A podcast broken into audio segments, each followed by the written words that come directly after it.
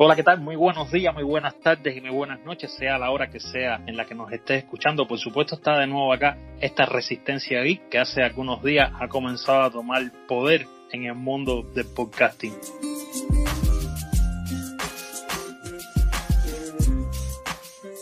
Pero nada, para ello quiero empezar dándole la bienvenida y las buenas noches desde Argentina, Movimiento Geek, al señor Gabriel. Buenas noches, hermano mío. ¿Qué tal, gente? Muy, pero muy buenas noches. Gracias por eh, ser el, siempre, por lo menos hasta ahora, el primero, Alberto. Muchísimas gracias. Espero, gente, que hoy se animen a más, porque Resistencia Geek da para mucho más. Pues seguro que sí. Fíjate que de hecho tenemos ya nuestra primera reseña en Apple Podcast, que por supuesto, después de la presentación del resto de tertulianos que nos acompañan, Gabo, voy a, darle, como que, que dice, lectura a lo que nos mandó esta usuaria por, por Apple Podcast. Pero nada, Gabo, seguimos dándole entrada a nuestro a nuestra tertulia, a nuestro programa aquí para, Aprender, para prender fuego a los micrófonos como en muchas ocasiones hemos compartido tú y yo. Orlando, de Cuba Geek, buenas noches. Buenas noches, Albert. Aquí, súper contento de estar aquí otro día más para otro podcast calentico, donde vamos a tener muchas cosas buenas que comentarle a los espectadores. Sí, vamos a estar compartiendo algunos temas que son muy importantes y bueno, vamos a dar la idea de por qué nació este tema. Pero nada, hablando, sigo con Ernesto. Ernesto, ¿qué tal, amigo mío? Buenas noches. Buenas noches, aquí tú sabes, en, en mi casa, que es casi que un retiro espiritual de lo lejos que está de la ciudad. Todo en silencio, aquí en La Habana, tú sabes, estamos en cuarentena, hay toque de queda después de las 7 de la noche y nada, disfrutando la noche aquí con ustedes haciendo la resistencia aquí. Pues nada, esperemos que pronto pasemos todo esto que nos ha tocado vivir en este año. Y termino con alguien que siempre lo menciono, miembro plenipotenciario del sistema operativo Calvo OS. Richard de Solo Smart Buenas noches, mi hermano. Buenas noches, mi hermano. Se nos va a quedar lo de Calvo OS. Nada, gracias una vez más por estar aquí en, eh, por invitarme aquí al podcast y vamos a darle duro, tenemos mucho contenido. Sí, hay muchas cosas buenas para comentar. Pero bueno, terminando la presentación, por supuesto queremos mandarle un saludo a varios de nuestros integrantes que desgraciadamente por problemas personales y de trabajo no nos pudieron acompañar, que es el hecho de nuestro colega desde Colombia, Diego, del proyecto Podemac, mm, John desde la ciudad de Nueva York, en los Estados Unidos, del proyecto Charlas iOS, Prudent Geek, en este caso Alejandro, que es su nombre personal, desde España, producto de una migraña que eh, al parecer lo atacó en horas de la tarde y realmente decidió no participar y creo que ha sido la mejor decisión que ha tomado, pero bueno, estaremos esperándolo como siempre en un próximo episodio. Y desde México los muchachones de Tejionki, Rodrigo y Pepe. Pues nada muchachos, dándole ya paso a lo que es nuestro programa de hoy, quiero decirles que recibimos una reseña en Apple Podcast, la usuaria que nos envió estas reseñas tiene como nick, está un poco extraño, porque son palabras muy, muy distintas, una muy conocida, pero la otra es un poco difícil, entonces como es unido, pero se llama así, Janet Nights 87. Esta reseña llegó el día 26 de agosto, nos dejó 5 estrellas en Apple Podcast y dice así la reseña. Solo quería felicitarlos por este proyecto y hasta me reí demasiado con ustedes. Los espero la próxima semana y mucha suerte. Algo que ustedes quieran enviarle a Janet debido a esta reseña. Muchísimas gracias, Janet, y te vas a reír más. Y esperemos no hacerte llorar. Lo que pasa es que acá en tecnología te podemos hacer llorar. Con algunas cosas. No, ¿por qué compré eso? Pero te vamos a hacer reír. No, seguro que sí, que la vamos a hacer reír bastante. De hecho, Janet tiene un título, muchachos, que creo que no lo va a tener ninguno de nuestros oyentes en, en lo que queda para Resistencia y las cosas que nos deparan para el futuro, porque ha sido nuestra primera reseña en Apple Podcast. Esperemos que recibamos muchas reseñas más, muchos comentarios desde diferentes plataformas. De hecho, estuvimos viendo que tenemos bastantes oyentes en Pocket Cats, desde Anchor mismo, que es donde distribuimos, también tenemos bastantes oyentes, y desde Caxbox. En esas plataformas es donde se está moviendo prácticamente Resistencia Geek. Pues nada, el tema que escogimos para hoy es un tema que no es polémico, que no va a causar discordia entre los tertulianos que me acompañan, pero sí lo vemos muy importante, porque hace algunos días en nuestro grupo, en nuestro chat privado, estuvimos comentando algunas cosas sobre el mundo de YouTube y esta parte de los creadores de contenido, y nos surgió una duda que, duda que yo tenía desde hace mucho tiempo. ¿Por qué?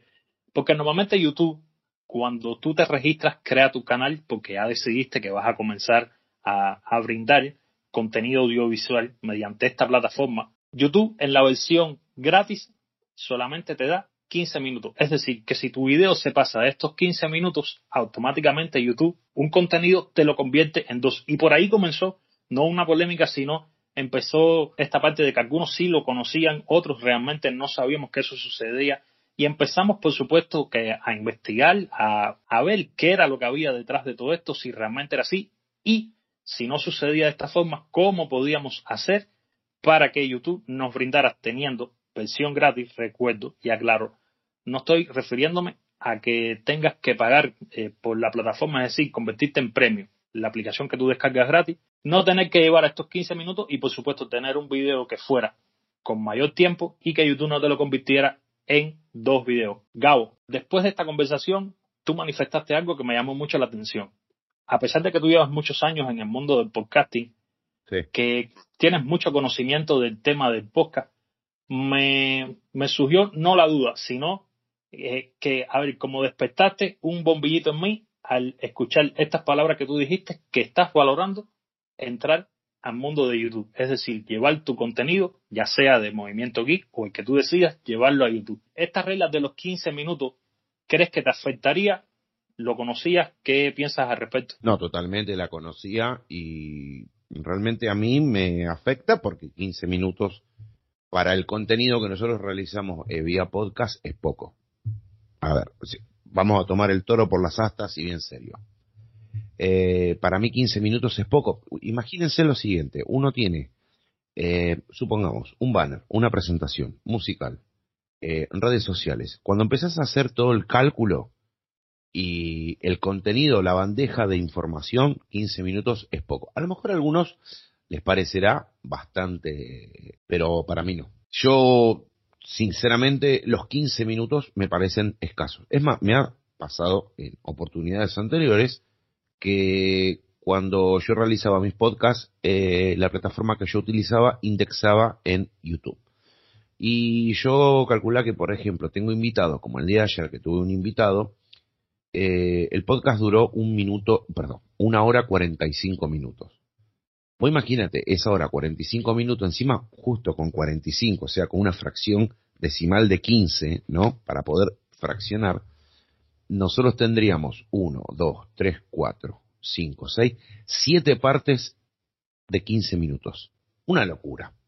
Yo calculo que en la tercera etapa la persona se va y queda totalmente desinteresada en el proyecto que estoy realizando. Para mí, por lo menos para mí, 15 minutos es una a ver, es una ofensa para el que quiere realizar contenido. ¿Y por qué digo que está mal?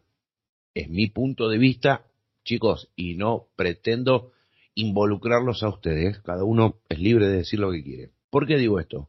Porque cuando vos ingresás a YouTube, todos sabemos que es una catarata de eh, comercial, eh, publicidades, eh, publicidades y publicidades. Escúchame, si vos me clavas publicidades, aunque no moneticen mi video, vos también estás ganando, estás haciendo ganar a la empresa en la cual vos metiste la publicidad del video y a vos no te importa si yo tardo 20, 30, 40 o 50 minutos. Creo que tienen la herramienta, pero abusan. No sé si soy claro. ¿Qué es lo que quiero decir haciéndolo y cerrándolo en 30 segundos?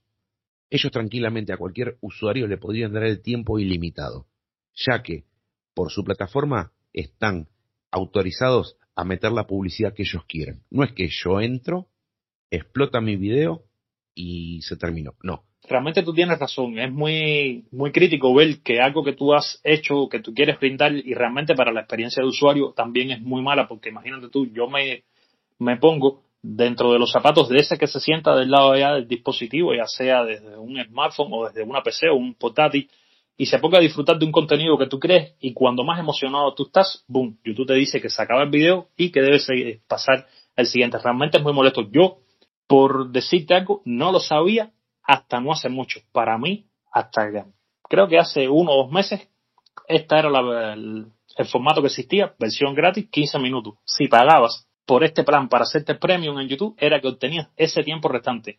Lo que yo no sabía es algo que algunos sí descubrimos este día en esa conversación en nuestro chat y es que cuando tú verificas con Google tu canal, a partir de ahí, esos 15 minutos desaparecen. Es decir, hay algunas funciones para ser premium en YouTube que por supuesto no la vas a tener. Pero en el caso de los 15 minutos, y ojo para todos aquellos que nos están escuchando que son creadores de contenido en YouTube, porque les digo, hay muchos youtubers que llevan años y no saben que esto existe, que cuando tú verificas tu número con Google, a partir de ahí se indelsa un tiempo ilimitado para tu contenido. Muchos no lo saben.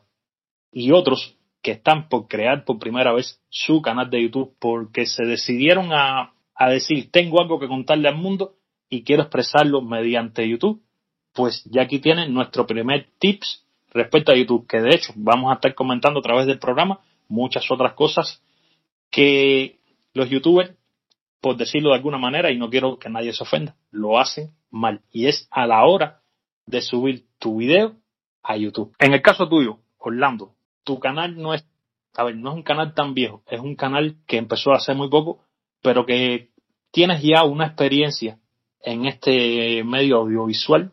Para ti, ¿qué significaban estos 15 minutos o qué ya no significan? ¿Conocías que esto sucedía o te enteraste como yo hace muy poco? Bueno, a ver, eh, yo tenía algún conocimiento que lo habíamos comentado entre tú y yo y lo había comentado con otros youtubers de que YouTube tenía esa limitación de 15 minutos. Recuerdo que lo comentamos unos días antes de que grabáramos el, la colaboración que hicimos tú y yo para el canal de Cuba Geek. Pero lo que me resultó interesante fue que hablamos de esa limitación. Yo creé mi canal desde fuera de Cuba, no lo creé desde aquí, y no tenía el conocimiento de cuáles eran los tips o las, o las funciones que se podían activar o desactivar, como eso mismo de la verificación que estamos hablando a través del número de teléfono. Pero para sorpresa mía, cuando subí el video de colaboración tuyo y mío, que duraba creo que alrededor de 36, 37 minutos, YouTube no me cortó el video.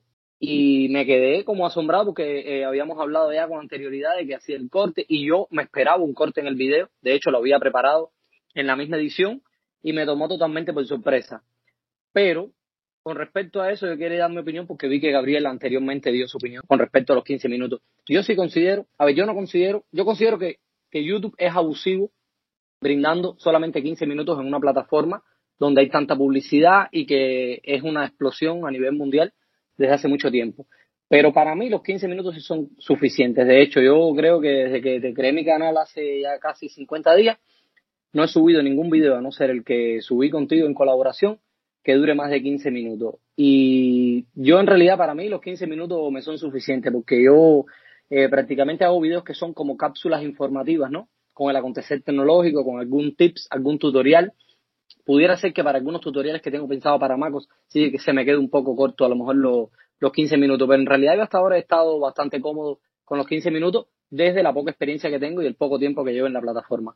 No sé qué pensarán el resto de mis compañeros. Realmente yo estoy de acuerdo contigo, Orlando, por la parte que tú planteas, ya que el contenido que tú brindas en YouTube es otro tipo de contenido. Pero si tú lo trasladas al mundo mío y, de Gabo, que es el podcasting, que no hacemos contenido audiovisual para YouTube, realmente nuestros podcasts eh, sería muy tedioso para un oyente tener que escuchar, por ejemplo, un podcast de Gabo, un directo, que después él lo suba a YouTube, tener que escucharlo en siete partes. O un podcast de Tecnocore Plus, tener que escucharlo en, en cuatro o en cinco partes. Realmente sería muy molesto pero para la realidad tuya, para lo que tú haces, realmente esos 15 minutos a ti te sobran. A no ser que en un caso específico, como sucedió el día que hicimos la colaboración de Tecnocode Plus con Q1 Geek, que el video duró aproximadamente 29 minutos lo que duró. De 27 a 29 minutos. Es lo que dura el video, que realmente cuando yo fui al otro día que tú me dijiste, ya el video está en YouTube, cuando yo fui a verlo, ya eh, que estaba subido, me doy cuenta de que estaba el video completo y digo, oh, aquí qué pasó. Y a raíz de eso, nace esta conversación de nosotros en nuestro chat eh, personal y empezamos con este debate. Pero bueno, no es que estés tú solo, tenemos también acá otro youtuber que siempre nos acompaña y que es parte de esta resistencia. Richard, para ti, ¿fue novedoso saber de que esto sucedía o ya lo sabías desde algún tiempo? No, yo la verdad que no tenía ni idea, no sabía de lo que estaban hablando eh, en serio cuando comenzó el debate porque a ver, eh, también yo estoy aquí en los Estados Unidos y puede que las cosas sean diferentes. Yo cuando creé mi canal de YouTube, yo simplemente seguí todos los pasos con mi cuenta de Google. A lo mejor hice la verificación que, que ahora cuando tú la haces ya no tienes esa limitación. no sé, no, no me acuerdo porque hace muchos años, pero yo no tenía idea de que pasaba eso eh, con los canales de YouTube. Y es más, miren, ¿quieren que les comente algo? YouTube también tiene la gran posibilidad, no sé si es buena o mala, lo repito, que hasta te da la oportunidad de ocultar tus suscriptores. Y sí, sí, aún está eso. Y vos decís, claro, Richard, vos decís, ¿y eso qué hace la diferencia? ¿Qué hace la diferencia? Echa la ley y echa la trampa, porque si yo oculto mis suscriptores y saco un video de 40 minutos, voy a decir, ¿cómo? Si yo tuviera los suscriptores, ¿cómo, che, si tiene 20 suscriptores y saco un video de 40 minutos? ¿Me entendés?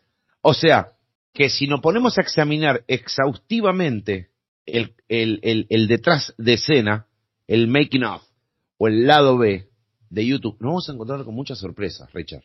Vos que estás en el, en el, palo de YouTube, y bueno, y también, ojo, no me quiero olvidar de Orlando, ¿no? Eh, ¿qué, qué, qué, qué, es lo que vos ves dentro de, esta plataforma de beneficiosa? Bueno, primero que nada, eh, que puedes dar a, a, conocer lo que tú haces, puedes eh, crear eh, tu contenido. Hay mucho contenido en YouTube, creo que ahora mismo llegar con una propuesta que nadie la haya hecho es imposible porque en YouTube hay de todo tipo de videos, hay todo tipo de canales, canales que yo he visto que digo, esto es algo loco, a nadie se le ocurriría hacer un canal de esto. Y sí, existen y tienen muchos suscriptores porque para todo hay un público. Pero, a ver, en, en YouTube es muy grande y ahí está todo el mundo, principalmente las marcas. Por lo menos en mi caso, como creador de contenido para lo que es el mundo de la tecnología, yo veo YouTube como una fuente de negocios. Aparte de que me gusta hacer videos, me gusta enseñar trucos en los teléfonos, en, el iPhone, en lo que sea.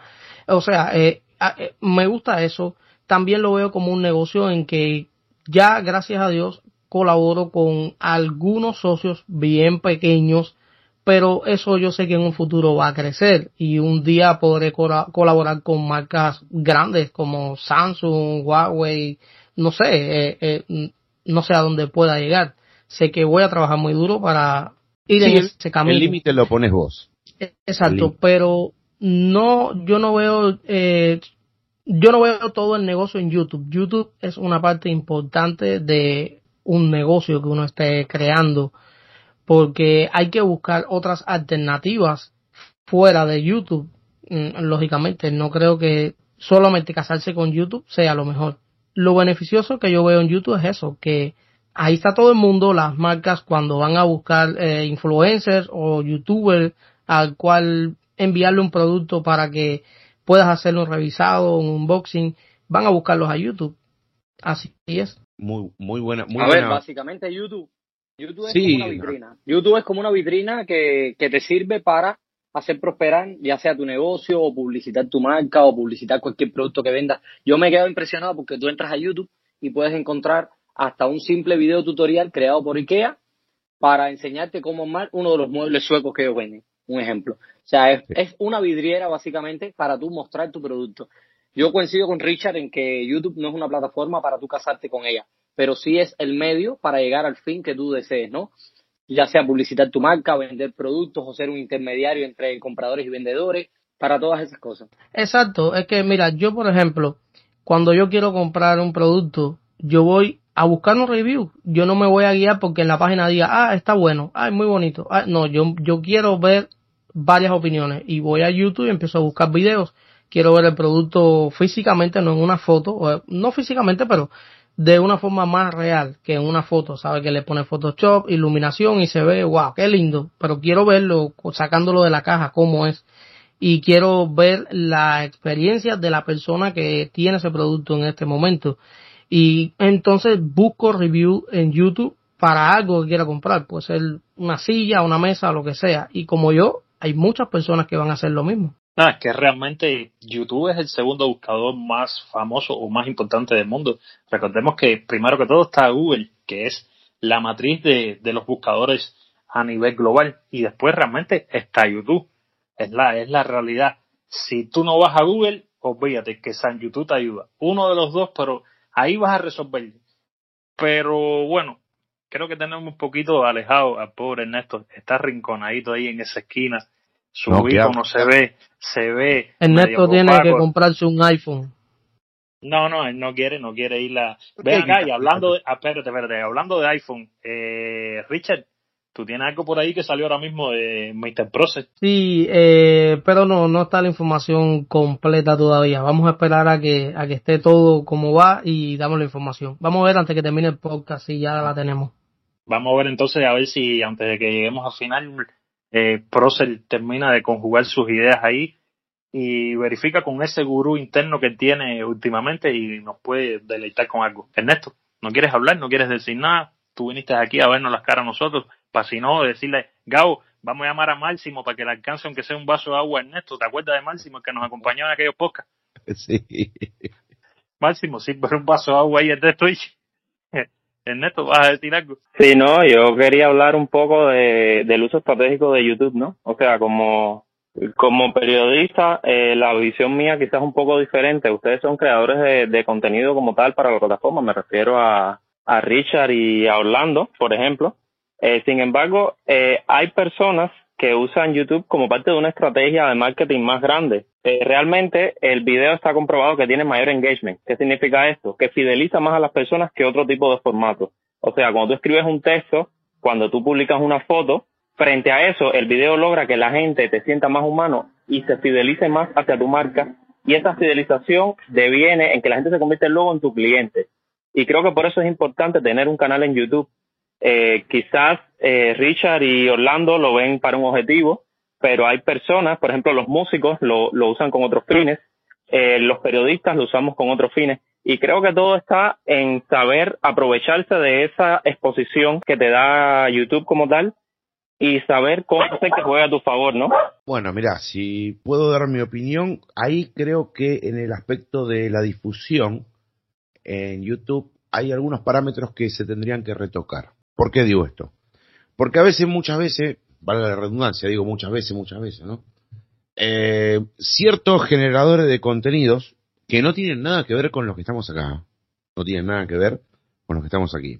Por ejemplo, agarran y analizan, vamos a poner un ejemplo, a ver, eh, analizan un tema musical, cómo es tocado, cómo, qué tipo de pentatónicas utilizan, qué tipo de afinadores y un montón, a lo mejor utilizo eh, términos musicales, pero también tengo un, lado musical. Perdonen por la tecnicatura. Pero eh, los generadores de contenido tienen que hasta estar cuidándose para que el video no se los tiren por ser copyright. A ver, eso ya lo tiene que estar bastante bien manchado o comido la gente de YouTube. Yo en ese aspecto se lo recontra recritico. Porque si ellos se quieren parecer a lo que es en la industria de la televisión, en la televisión no hay copyright. A menos que nombre una empresa de publicitaria, si alguien se pone a tocar un instrumento, no hay copyright. No se cae. No lo, a ver, no, no, no ocultan el contenido. Y en YouTube pasa. No lo, no A mí- lo hay. Ah, da, termina, termina la idea. Yo te No, no, no. Lo que yo te quería decir, Richard, que a veces yo he visto unos contenidos increíbles y que quedan mudos porque la persona capaz que usó una música de fondo que tenía copyright y la mierda. ¡fua! Se lo tiraron abajo. Tenemos que empezar a ser un poquito más adultos, ¿me entendés? Porque yo creo que, a ver, una persona que utiliza una canción que le pareció chévere, le pareció buena, le pareció maja, le pareció copada, tiro todos los términos que no pueden escuchar en Latinoamérica y, y en Europa. Que te lo tiren abajo por tener copyright, dejate de joder, loco. Si ya está ganando el artista. Y que te pongan la excusa, no, porque también hay temas sin copyright. Basta, loco. No tiene nada que ver, ¿me entendés? El contenido que están realizando con la música de fondo. Y si la persona es un músico que vos ves el setting, músico, instrumentos, y está haciendo un análisis de una canción, dejate de joder. Dejate de... Pagale al tipo que es el dueño, diciéndole, che, mira, eh, acá se te pasó tu música, toma, te la pago. No, no la quiere pagar. Te pone, vos fíjate qué bicho que son. No te pagan. Acá en Argentina pasa una situación muy similar en donde existe un ente que se llama SADAIC. SADAIC es un ente de en que en todas las discotecas, cuando vos pasás una música, al pasar la música de alguien, SADAIC cobra un porcentaje a la discoteca y ese porcentaje va al autor del tema. ¿Por qué no hace eso lo mismo YouTube? No, pum, te tira la mierda el, el, el video. Ah, porque tiene copyright. Déjate joder. Sí, pero mira, Gabo. Está mal. Claro, Gabo, Gabo, pero mira, para eso estamos nosotros aquí, la resistencia aquí. Claro. Para que, para que todos aquellos eh, oyentes que nos escuchan aprendan un poquito más, como mismo lo hicimos nosotros durante todos estos días. Porque mira, muchos creadores de contenido pecan con el copyright por novatos, en algunos casos, y otros por ingenuos. Porque si tú llegas a YouTube y ya tú tienes, claro, tú tienes ya tu video eh, editado, hecho una postproducción excelente, donde te has enmerado muchas horas haciendo cortes por aquí, agregando esto por allá. Si tú ese video, cuando tú lo vayas a subir, lo colocas en YouTube, le pones tu miniatura, le pones tus tarjetas donde haces alusión a otros videos, otros enlaces, todo lo que lleva un video y le das subir en ese momento, entonces estás pecando de novato o de ingenuo y puede ser que influyas en el copyright. Ahora, si cuando tú le das a Perdóname, Sí, Albert, perdóname, Albert, que te interrumpa. Y si yo te hago esta pregunta, y si YouTube te dice, si vos utilizas un tema que no está sujeto a copyright, pero te gusta aplicarlo, vos estarías dispuesto a donar la mitad de la monetización de ese tema para que ese dinero vaya al autor y tu tem y tu contenido no sea pagado, no sea tirado abajo. Yo te puedo asegurar que muchos van a decir que sí. No, claro, yo diría que sí también, pero ahora mira, Claro. te, diría, te diría esto también. Como YouTube no te da esa posibilidad, ni te la va a dar tampoco, porque eso nunca va a existir en YouTube, porque no es la ideología ni como ellos piensan para con los usuarios. Sí, Existe la una manera, claro, es la política de ellos, existe una manera de poder, aunque sea, saber si el contenido que tú vas a brindar va a ser infringido por el copyright y te da la posibilidad de retirarlo y arreglarlo. Cuando vayas a subir el, Yu- el- disculpen, cuando vayas a subir tu video a YouTube, prográmalo, prográmalo, no lo subas de, de primera y pata, ya terminé, puse todo, fue un subir para que todos mis suscriptores lo vean. No, no, no, no, prográmalo, darle un tiempo a YouTube para que entonces los motores de búsqueda de YouTube empiezan a analizar tu contenido. Y si estás infligiendo en copyright, automáticamente ahí te va a llegar una notificación donde ya sea por, por un tema musical o por lo que sea, lo estás infligiendo, entonces te va a dar la posibilidad de retirar el video, arreglarlo y volver a subirlo. Y así cuando tú eh, cuelgues tu, tu contenido, no quede silenciado. Porque ya la vez que subes el Pero- video y está silenciado, mira. va muy mal. Sí, Richard, Pero por espera, favor. hay un, hay un, hay un pequeño, una, una pequeña anotación que tengo que hacer ahí porque yo llevo menos tiempo en YouTube, pero hay cositas así que, Sí, que veo que están comentando. YouTube, si tú subes un video, como dice Albert, y lo publicas automáticamente, puede ser que no en el mismo día, porque a veces los algoritmos tardan un poco, pero en algún momento te advierta de que tu video está infringiendo las normas del copyright.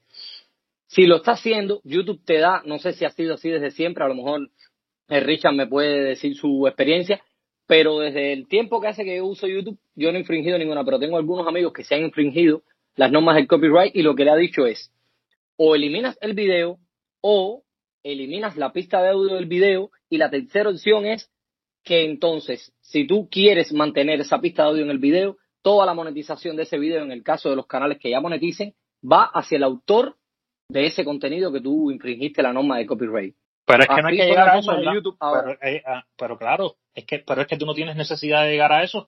Es No, que muchos, muchos, a- pero mira, escucha, puedes pagar. Claro, pero mira, muchos creadores de contenido, muchos creadores de contenido se desesperan a la hora de subir, porque entonces ven un video que es una noticia muy top, que es, algo que está en el boom del momento. Miren, saquen esta cuenta. Cuando tu video está destinado para que lo vean un millón de personas, nadie va a interferir de que eso suceda. Entonces, búscate estos tips, estos consejos donde tú puedas, como, a ver, estarte una parte del lado acá, porque miren, lo más malo que hay es recibir un strike de YouTube.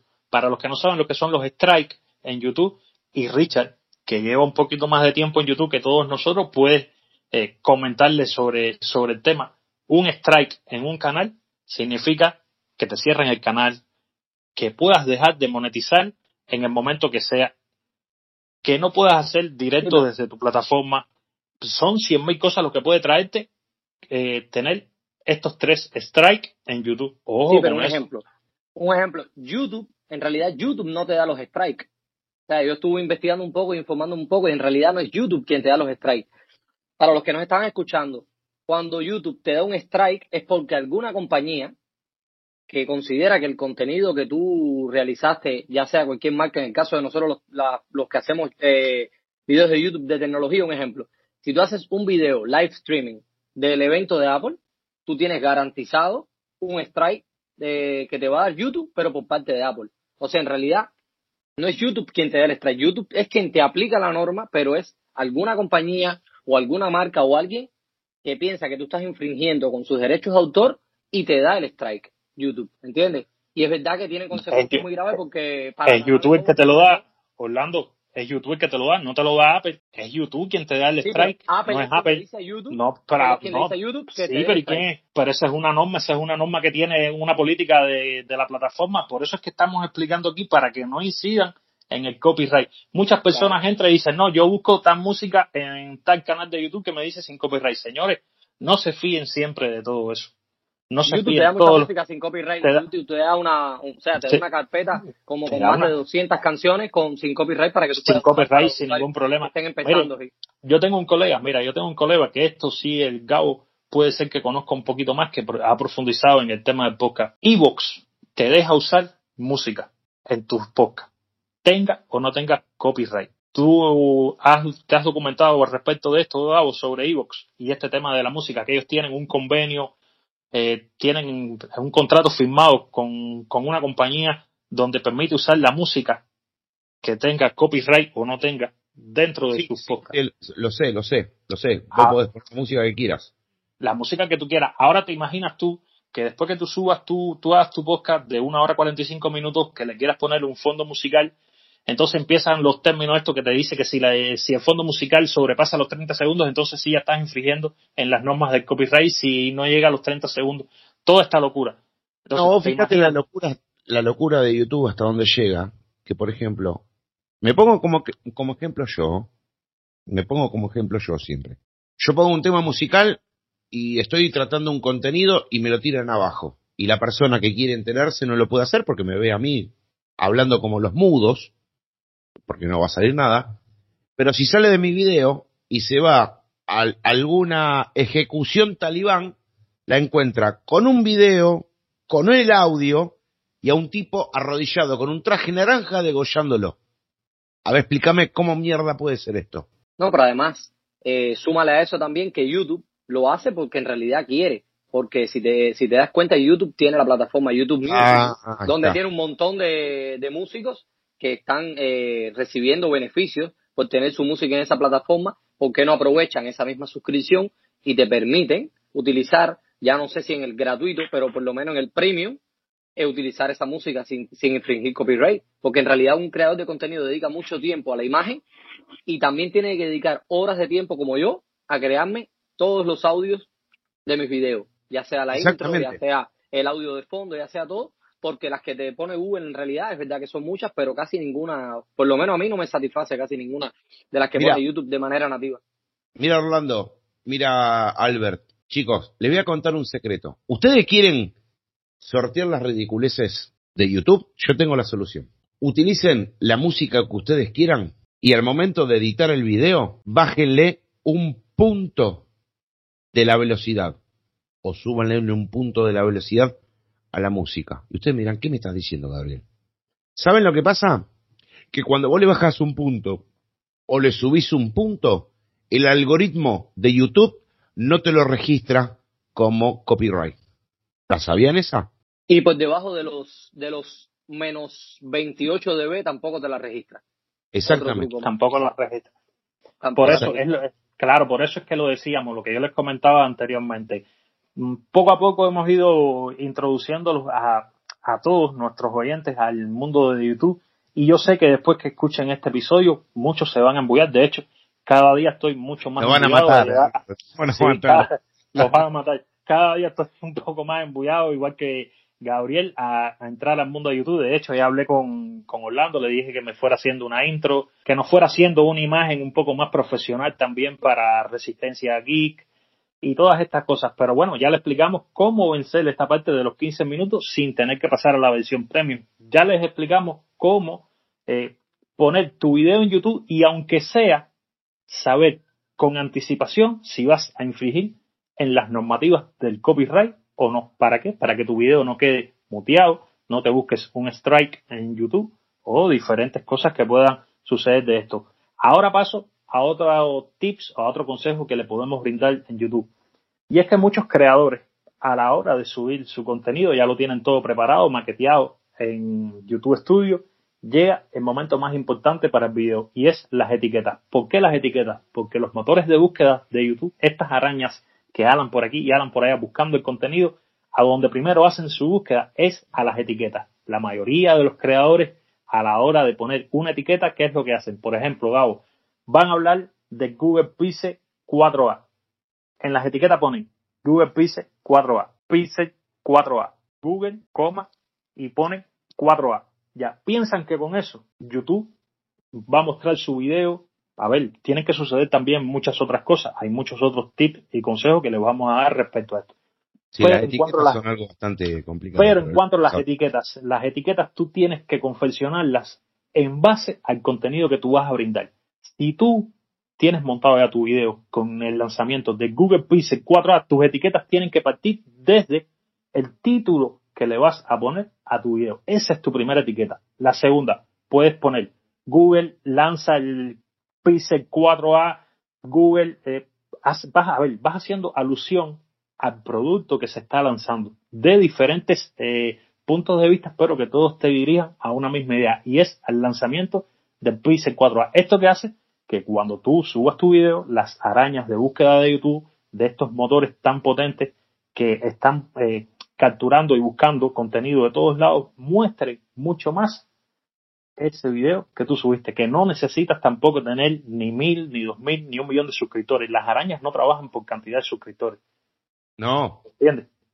No. Trabajan, trabajan por las etiquetas. Entonces, ya aquí le estamos mostrando otra parte más de cómo poner las etiquetas a un video en YouTube. ¿Qué les vamos a decir? En la descripción del episodio también se van a encontrar, pero un poco más organizados, porque acá estamos hablando y debatiendo, pero van a encontrarse una especie de artículos de post donde les vamos a dar a conocer todos los pasos uno por uno a la hora de subir un video de YouTube, qué es lo que tienes que hacer pero bien organizadito, no van a tener ningún problema para si en algún momento quieren darle riendas sueltas a, la, a su imaginación y por supuesto contarle sobre alguna historia a todas aquellas personas que se mantienen detrás de la pantalla en YouTube para disfrutar de estos contenidos.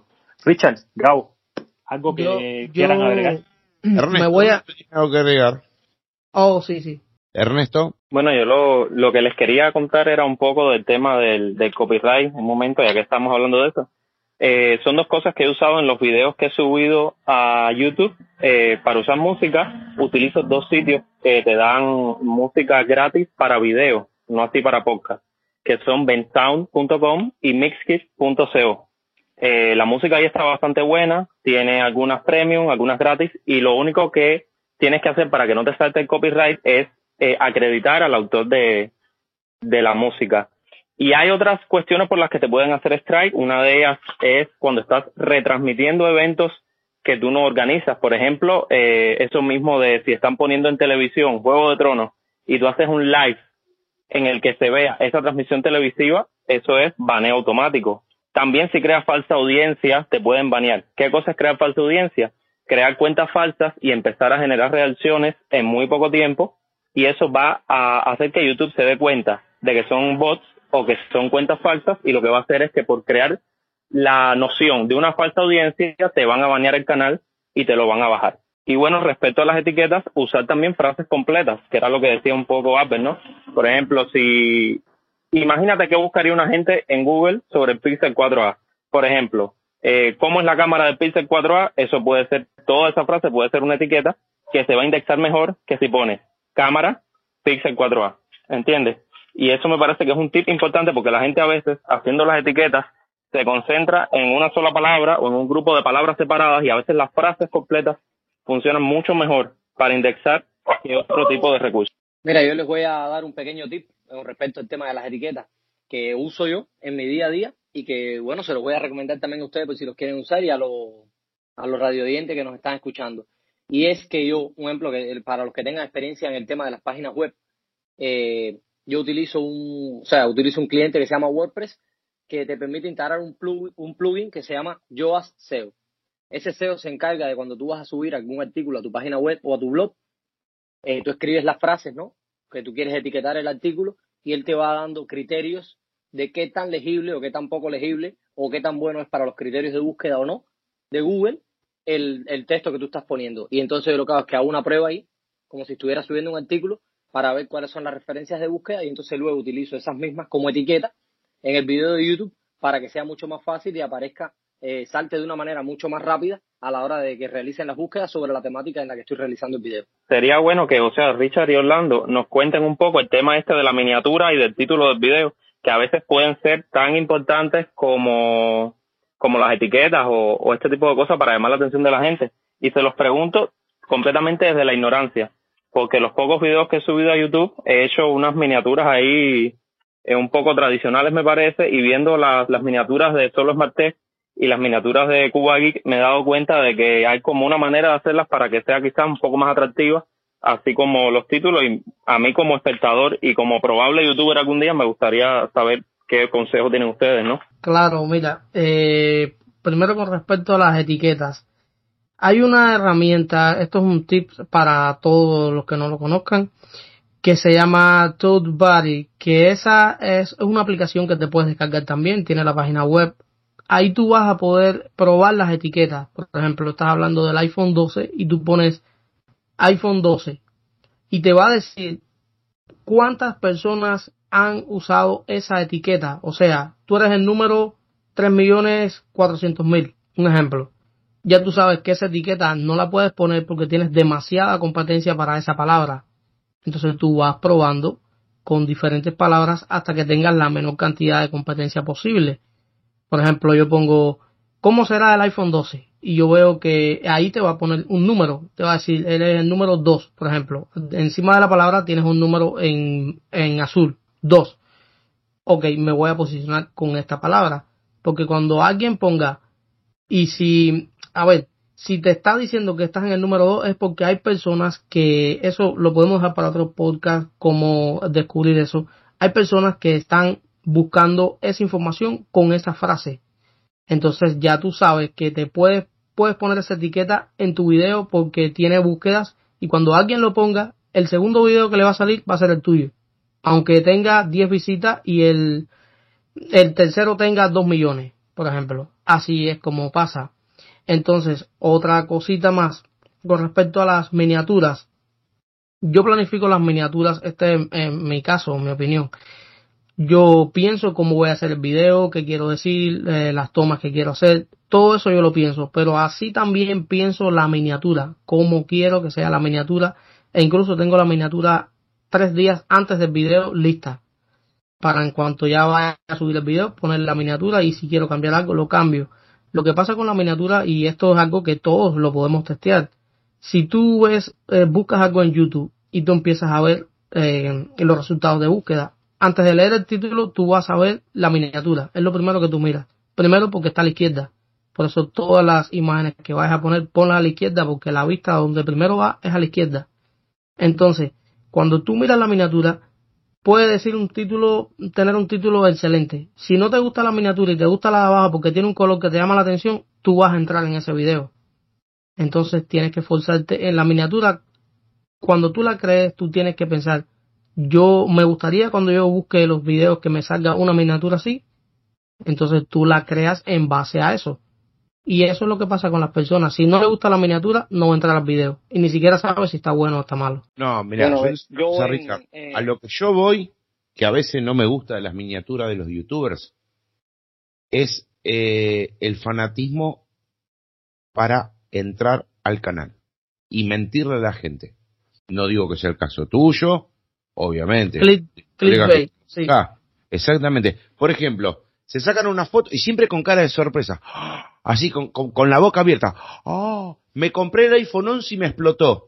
Claro, y toda la gente entra. No, me compré el, iPhone 11 y me explotó el corazón de alegría. Andate a la mierda, boludo. ¿Por qué no tiras un, un, título real? ¿Me entendés? O me compré un Google Pixel y estaba infectado. Y entran todos. No, estaba infectado de gran categoría que no lo podía. O sea, basta, loco. Basta. Eso pasa.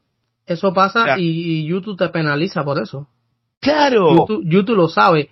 Si tú pones un, un eh, eh, clickbait malo, tú pones una miniatura, ah, el iPhone 12, esto es lo más grande que ha hecho Apple. Claro. Y, y el video, tú dices, no, me hubiera gustado esto, eh, Apple le falta un poco por mejorar, no concuerda tu miniatura con lo que tú dices en el video y te tumban el video.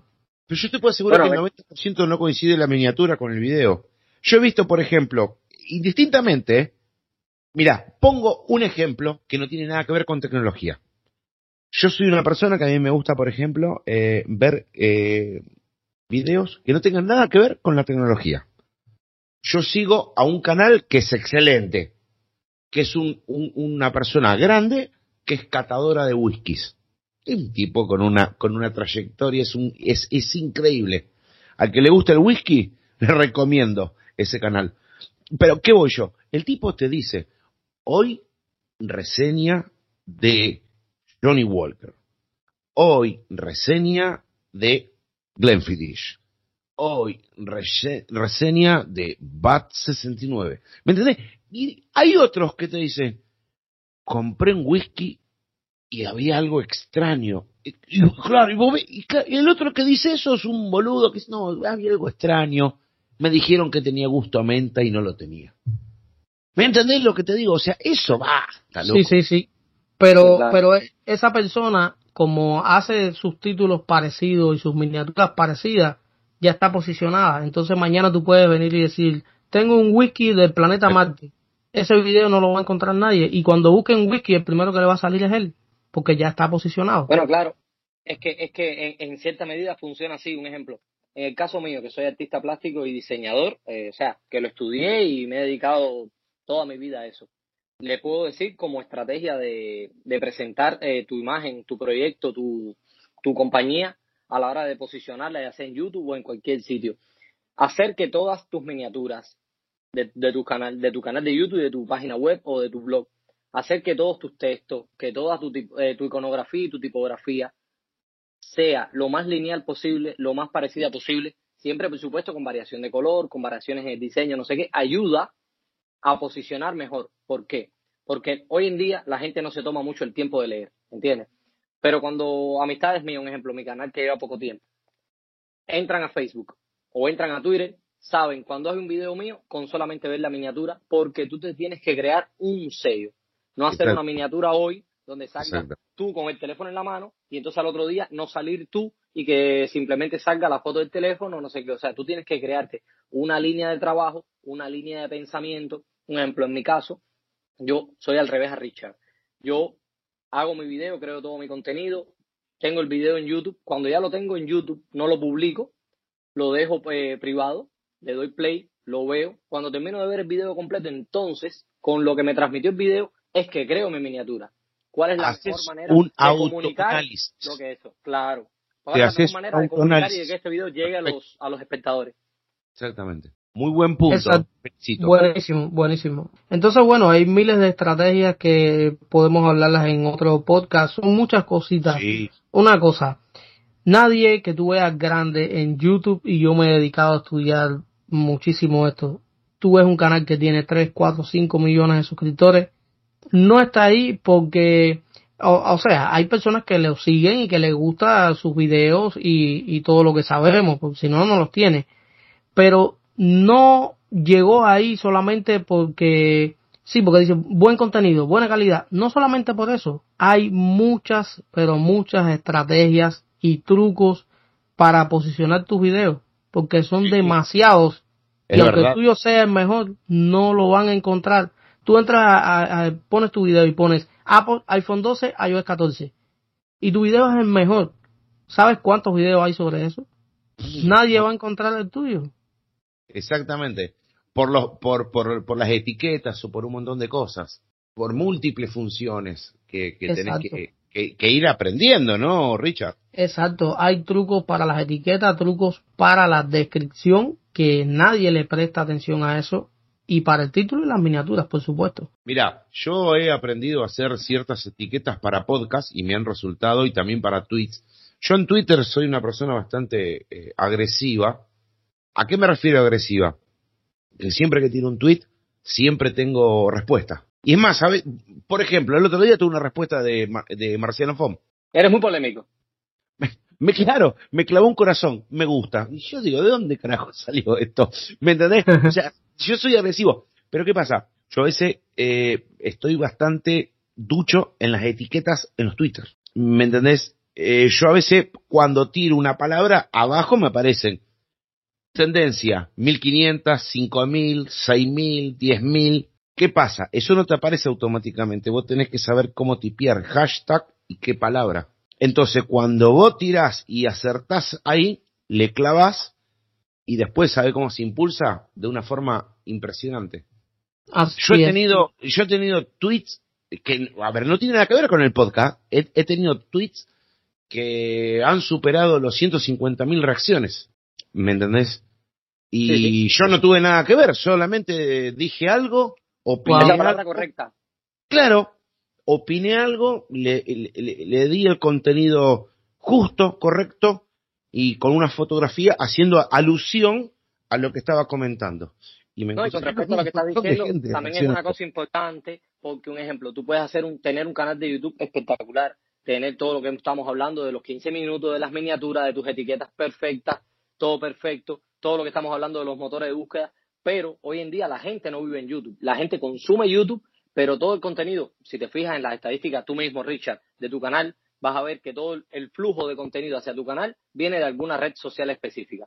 Y tienes que saber también cómo posicionar cómo etiquetar, cómo utilizar los hashtags a la hora de publicitar o promocionar tu contenido en esa red social y saber el horario del día que es mejor para tus usuarios, para tus suscriptores. En YouTube Studio tienes mucha información sobre eso que puedes aplicar a la manera de compartir y de publicar tus videos. Exacto, eso es algo que tengo que aprender a manejar mejor las redes sociales porque yo estaba viendo mis, eh, mis estadísticas y la mayor, el mayor porcentaje casi el 90% de las visitas a mi canal vienen de búsquedas de YouTube. Y no entiendo. Quiere decir que tu canal puede ser más grande que lo que es actualmente, porque en realidad la, YouTube no es una red social al uso del día a día, de que tú te pases el día entero en YouTube. Exacto. La gente se pasa el día entero en Facebook, en Twitter, en Instagram, en otras redes sociales, ¿entiendes? Y tú tienes que saber, porque además cada una de estas plataformas tiene una manera totalmente diferente de posicionar el contenido. Porque Instagram es más visual, Facebook es más, como digo yo, para el chismorreo y todas esas cosas. Ahí funcionan mejor cosas con más engagement en el, en el texto. Y Twitter es como decir la inteligente de las redes sociales, que es la donde, donde generalmente encuentras eh, usuarios que necesitan más motivación para dar un clic, un me gusta o acceder a tu video. Pero por eso tienes que buscar en las estadísticas de tu canal y ver cuál es la red social de la que menos eh, están llegando suscriptores o visualizaciones a tu canal y potenciarla.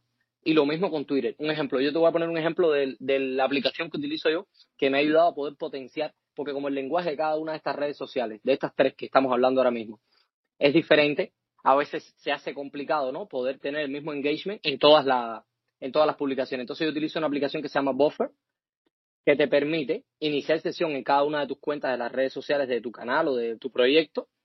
Entonces tú puedes crear una sola publicación y esa sola publicación automáticamente se publica en todas esas redes sociales, pero con el lenguaje específico de cada una. O sea, tú agregas la miniatura, eh, la, todo, y le das publicar y puedes inclusive programar, decir que se publique dentro de tres horas o hacer cuatro publicaciones y decirle que se publique en cuatro momentos del día diferentes. La, famosa lechuza negra. La lechuza negra. Ahí, esa misma. Buffer, sí, sí la conozco. Buffer.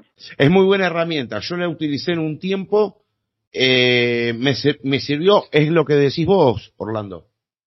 Yo, por ejemplo, tenía alguna algún otro trabajo que me hacía ausente, ¿no? Y aplicaba ciertos cronogramas para que en ciertos momentos del día salieran los tweets. Y salieran los tweets. Y yo no estaba aplicando nada. Directamente lo hacía la aplicación. Yo les voy a decir algo. Yo uso una aplicación que no es Buffer, porque también está HotSuite, que también te hace lo mismo. Yo uso API que de hecho después se las voy a pasar por privado, los que tienen sistema operativo iOS, y a ti, Gabo, y a Ernesto, que tienen Android, les voy a pasar el nombre y una especie de miniatura. Si está, encontramos. Una especie de miniatura del para que, para que vean cómo es. Ahora, esa aplicación, lo mejor que tiene respecto a Buffer y a HotSuite es que te deja, por ejemplo, si tienes tres cuentas en Twitter, puedes gestionar las tres cuentas. No como por ejemplo Buffer que te deja gestionar, un ejemplo, una cuenta de Twitter, una cuenta de Instagram, una cuenta de Facebook. ¿Entiendes? Esta te deja gestionar tres de Twitter, dos de Instagram, cuatro de Facebook, eh, tres de LinkedIn, porque también tiene extensión con LinkedIn, que es muy importante. LinkedIn para todo este tipo de proyectos y de contenido que nosotros generamos. LinkedIn es súper importante. Mira, Albert, Buffett te deja hacer eso comentar también, algo. pero solamente en su versión premium. Ay, y yo te estoy hablando de una que no tienes que pagar nada, es gratis. Por eso, por eso, ¿Qué, pa- buena a ver, opción para ¿qué los pasa? ¿Qué pasa? Que ahora los desarrolladores tumbaron la función de Instagram y de Facebook porque están trabajando, están tirando código para esas dos plataformas para sacar una nueva actualización. Pero por lo menos con LinkedIn y Twitter, hasta el momento sí se puede ir trabajando, puedes programar lo que tú quieras. A ver, por supuesto, te da una cantidad de programaciones para la versión gratis, pero la versión de pago no cuesta nada.